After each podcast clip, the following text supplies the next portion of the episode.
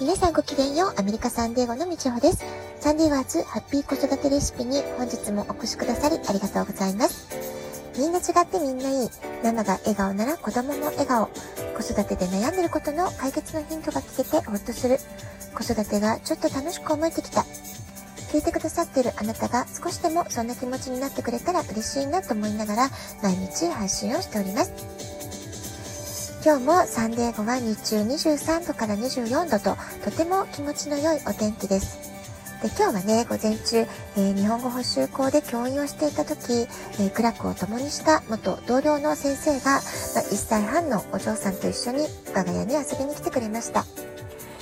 でね、ちょっと思いがけない、えー、報告を受けたんですけれども、えー、彼女は来月日本にお子さんと一緒に、えー、まあ、帰るということで、まあ、一時帰国かなと思ったんですけれども、まあ、親御さんのね、えちょっと病気の関係で介護のために、え一時的にちょっと長い期間アメリカを離れることになるんじゃないかっていうことでした。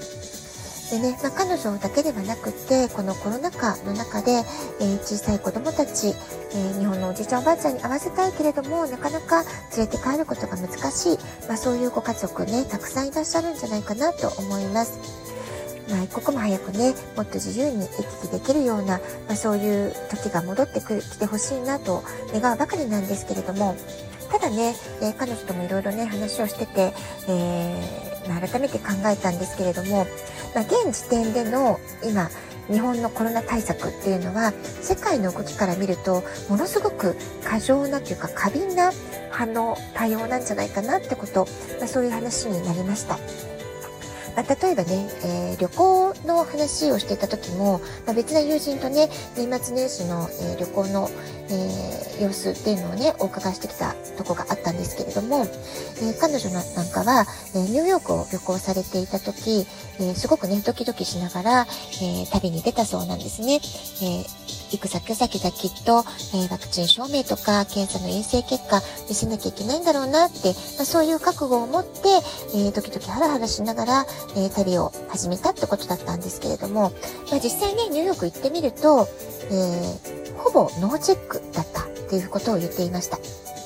で、私自身ね、先週ラスベガスに行った時も、会社の方からは会場に入る時は、えー、ワクチン証明であったり、えー、陰性証明であったり、何かしら証明書の提示が必要ですよっていうお知らせが来ていたので、私もね、準備をしていってたわけなんですけれども、まあ、実際現地入りして、えー、そのコンベンションの会場に入る時、一度も提示を求められること、なかったんですよね。全くなか。全くノーチェックでした。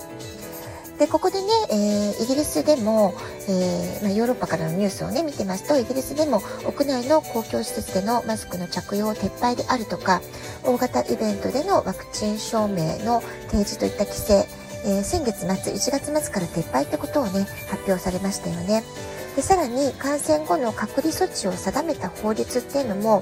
えー、これイギリスですけれども3月で撤廃の見通しってことなんだそうです。まあ、要はね風邪にかかっても隔離が義務付けられないと同じ取り扱いをするっていうことなんですよね。まあ、そんなにね、コロナコロナって恐る恐れるべきことでもないんじゃないのっていうことですごくハードルが下がってきてるんじゃないかなと思います。それから先日デンマークでも陽性者の隔離義務であるとか屋内でのマスク着用義務飲食店などを利用する際のコロナパスの提示義務、全て撤廃されるっていうことがね発表になりましたよね。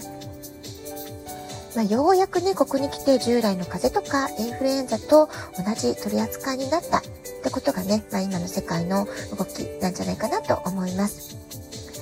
で、そんな中、どうして日本がね、未だに過剰な、えー、過敏な、えー、検疫だったりとかね、いろんな、えー、水際対策をしてるのかってことがね、私たち外から見てるとちょっと異常に映ってしまうわけなんですよね。で、これはね、私自身、アメリカに移住してから気づいたことなんですけれども、まあ、こんな風に日本の報道と現地の状況との大きな隔たり、えー、まあそれは温度差と言ってもいいのかもしれませんけれども、まあ、今回のコロナ騒ぎに限ったことじゃないなってことも思うんですよね。例えばカリフォルニアは秋にサンターナという季節風が吹きますと、まあ、非常にね、熱波になりますので、山火事被害のリスクが高まったり、まあ、実際ね、山火事、大きな損害、被害が広ががるケース、これまでも多々起こっています。で、実際ね、サンディエゴでも、私が住んでいたエリアにも、えー、ま、山火事ってことではないですけど、山火事の余波ってことで、煙がすごくね、来たりとか、灰が降ってきたりとか、空気汚染される、ま、そういうね、えー、ちょっとえー、内陸部で起こっている山火事の悪影響を肌で感じたこと、まあ私の20年のサンデーゴ生活の中でも3回ぐらいあったんですよね。で、そのうちの1回は日本に一時帰国中で、えー、これからアメリカに戻るとき、今帰って安全かどうかっていう確認をしたくって、えー、近所のお友達にね、電話で話を聞いたってことがあったんですけれども、その時も日本のテレビ報道だともうね、私の家の周りもほとんど焼け野原になってるんじゃないかっていうぐらいなんかすごく煽られるような報道だったんですけれども、近所のお友達にお電話をすると、いやいや、まあ、あの、あんまり外に出ることを推奨はしないけれども、まあ大丈夫だよ。そんな危険な感じでもないよってことでね、すっごく温度差があったわけなんですよね。まあ一言で言うと、日本の報道がめちゃくちゃ大騒ぎしすぎというか表現が大げさで、えー、すごく不安を煽るようなそういう報道だったっていうねそういう感覚がありました。で私はこうした体験がアメリカ生活の割とスタートラインの時に体験しましたのであ特に、ま、日本のマスコミの情報は話半分で聞いておこうっていうねそういう自分の基本姿勢がそこで出来上がったわけです。まあ、当時はまだね SNS などもない時代でしたから、まあ、今はね SNS での情報拡散力すさまじい大きな力を持っていますよね、え情報量も膨大です。ですから、まあ、マスコミの、まあ、日本のメディアだけの情報ではなくて英語のサイトを見たりとか英語での記事とかね検索すること、まあ、すごく容易にできるわけですから、まあ、しっかりと自分で情報リテラシーを持って、えー、精査していく力えー、情報に流されない力っていうのかな、まあ、自分にとっての真実がどこにあるのか、まあ、そういったことを見極める力すごく大事なんじゃないかなと思います。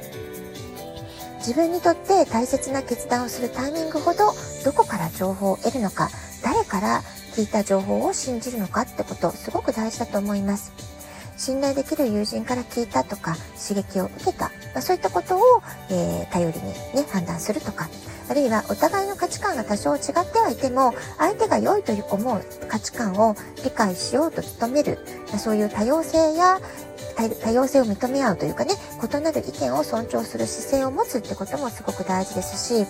まあ、大事なことは常にオープンマインドで率直で期間のない意見交換ができる相手がいるかそういう環境にいることができているかどうか、まあ、これねすごく大きいんじゃないかなと思っています。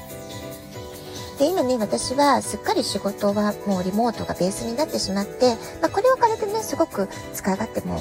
いいし、便利だし、効率的だし、メリットたくさんあるんですけれども、でもね、そのリモートの仕事があまりにずっとね、長く続いた反動もあって、まあ、今月私はリアルに人に会って会話するってことをすごく楽しんでいるんですね。で、それからまあ、大人数で会うのももちろん楽しいんですけれども、私は基本1対1で会う。このスタイルで会ってコミュニケーションをするっていうのがすごく好きだなってことを改めて感じています。何て言うんですかね、差しで話すからこそ相手のことをじっくりと分かることができるもっと深くね相手を知ることができるっていうのもあるし、えー、会話を楽しむ中でもっとね、えー、気づけること見えてくる世界っていうのもあるんじゃないかなと思います。逆にねそういうこう1対1で話してる中で自分が、えー、話を相手に聞いてもらっている中で自分の思考が話せば話すほど整理されていく。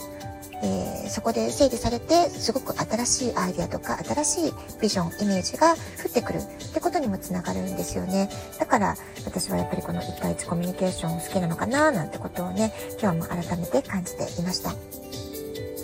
でこのところセミナーや YouTube など、まあ、受動的にね知識とか情報を受け取るそういった学びを深めるってことはね、まずかなり長くやって、えー、蓄積してきていたので、まあ、今月は、えー、差しで話す、少人数で会話するってことで、えー、自分がアウトプットしながらも、相手からのインプットももらいつつ、えその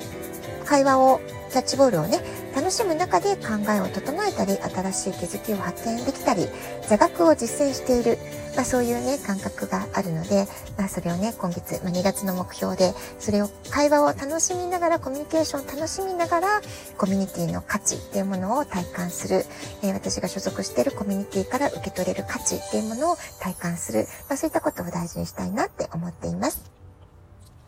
ラジオトークアプリインストールしておくとスマホからいつでも簡単に聞けます。あなたからのお便りもお待ちしております。では、今日はこの辺で今日も素敵なお時間をお過ごしください。ごきげんよう、みちょうでした。さよ